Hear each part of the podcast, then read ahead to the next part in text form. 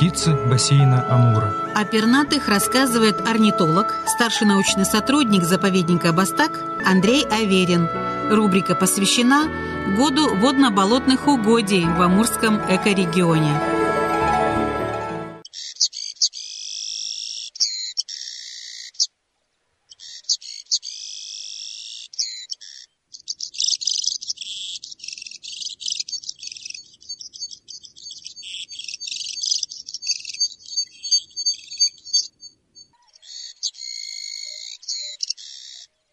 Конек Менсбера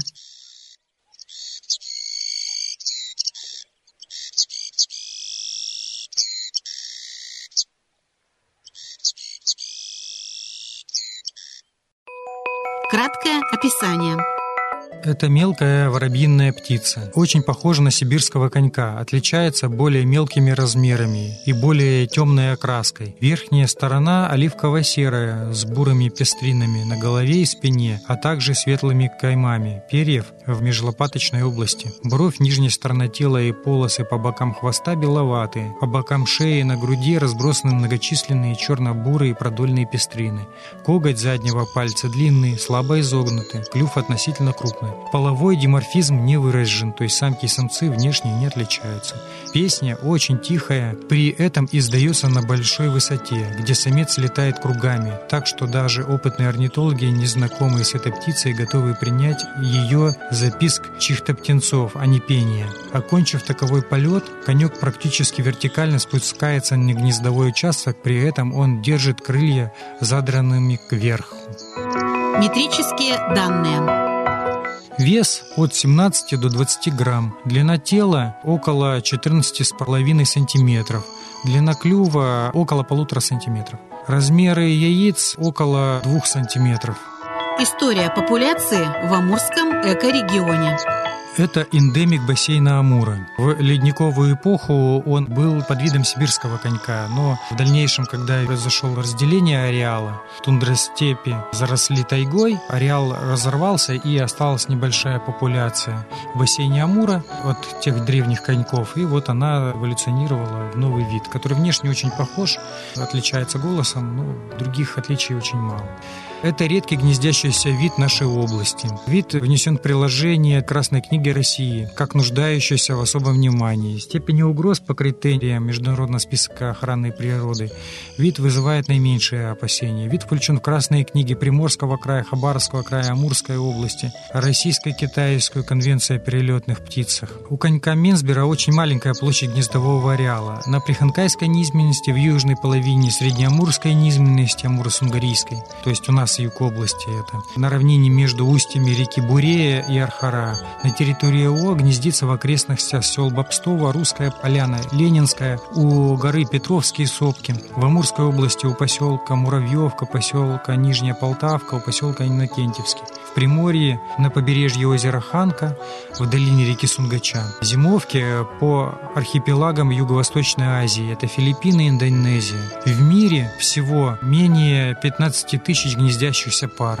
В Китае от 100 до 10 тысяч гнездящихся пар. В Приморье до 5000 гнездящихся пар, до 100 пар в ЯО, вероятно, столько же в Амурской области. Подвергается довольно существенным колебаниям по годам. Так, в 1975 году в ЯО было отмечено лишь несколько пар. В июле 2009 года у горы Петровские сопки отмечено 10 пар. В 2014 году в двух километрах к северу от Ленинская одна птица. При Ханкайской низменности в 1978 году насчитывалось до 100 пар на 1 километр квадратный. В Хабарском крае единичные встречи в период миграции. Но в силу того, что это мелкая малочисленная птичка, которую по голосу достаточно сложно отметить, она очень редко и профессиональным орнитологам отмечается на глаза, вот, и часто ее лучше фиксировать с наличием хорошего оборудования, что не всегда даже есть и у нас. То есть хорошие фотоаппараты с большим приближением, хорошее акустическое оборудование, которое записывает звуки. Поэтому часто этот вид относится к тем видам, которые пропускаются на территории даже с профессиональными орнитологами.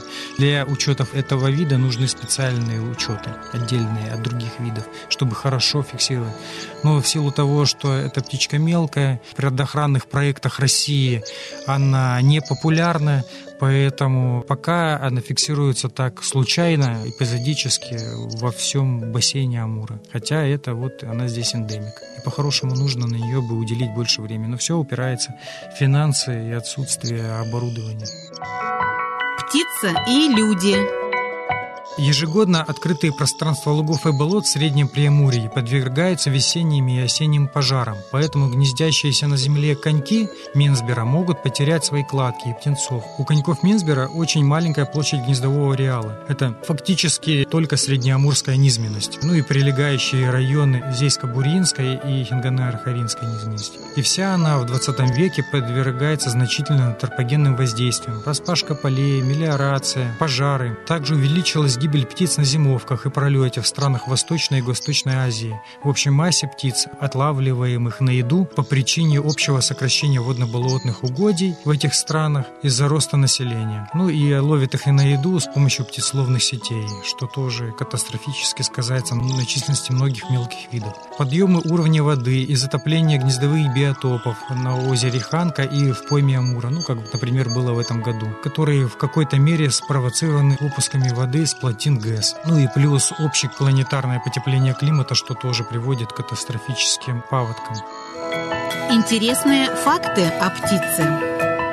У этого вида один из самых мелких гнездовых ареалов среди птиц Дальнего Востока. Ряд исследователей относят конька Менсбера к одному из подвидов сибирского конька под названием сибирский конек Менсбера. На территории Преамурья и Приморья встречаются оба этих вида, причем сибирский конек только на пролете гнездится в тундре или сантундре России за 4-3 тысячи километров от бассейна Амура на север. А у нас он отмечается исключительно на пролете. А с большим разрывом вот именно конек Менсбера, и часто он выделяется именно по своему ареалу, что разорван сильно. Конек Менсбера у нас только гнездится, он не является здесь пролетным. Проведенные исследования метахондриальной ДНК дают основания рассматривать конька Менсбера в качестве близкого сибирскому коньку, но самостоятельного вида. Существенные отличия в песнях этих двух видов, значительные различия в размерах также способствуют выделению его в отдельный вид. Ну и я тоже являюсь сторонником того, что это все-таки является отдельным видом,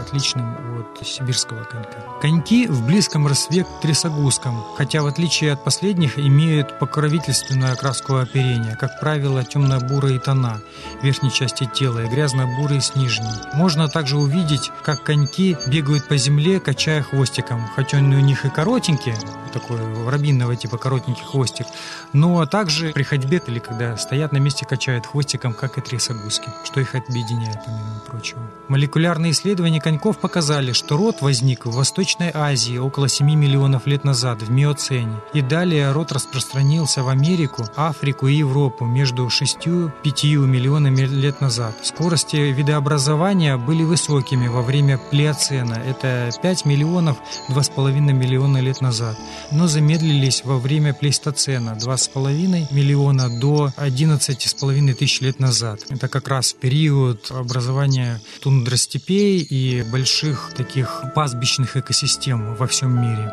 Птица в культуре.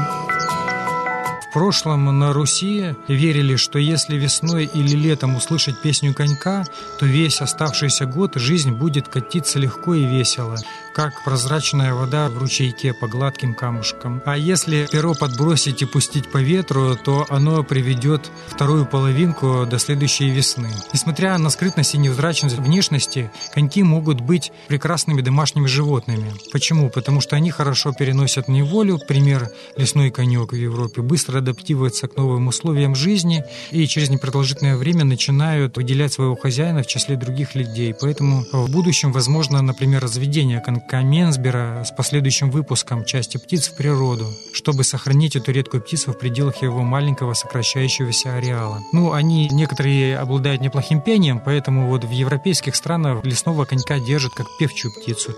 Поэтому, в принципе, вот таких редких коньков, конька Менсбера, можно было бы создать полувольную популяцию, которую потом можно было бы выпускать на волю и поддерживать тем самым популяцию дикую. О птицах бассейна Амура в программах Радио России Биробиджан рассказывает орнитолог, старший научный сотрудник заповедника Бастак Андрей Аверин.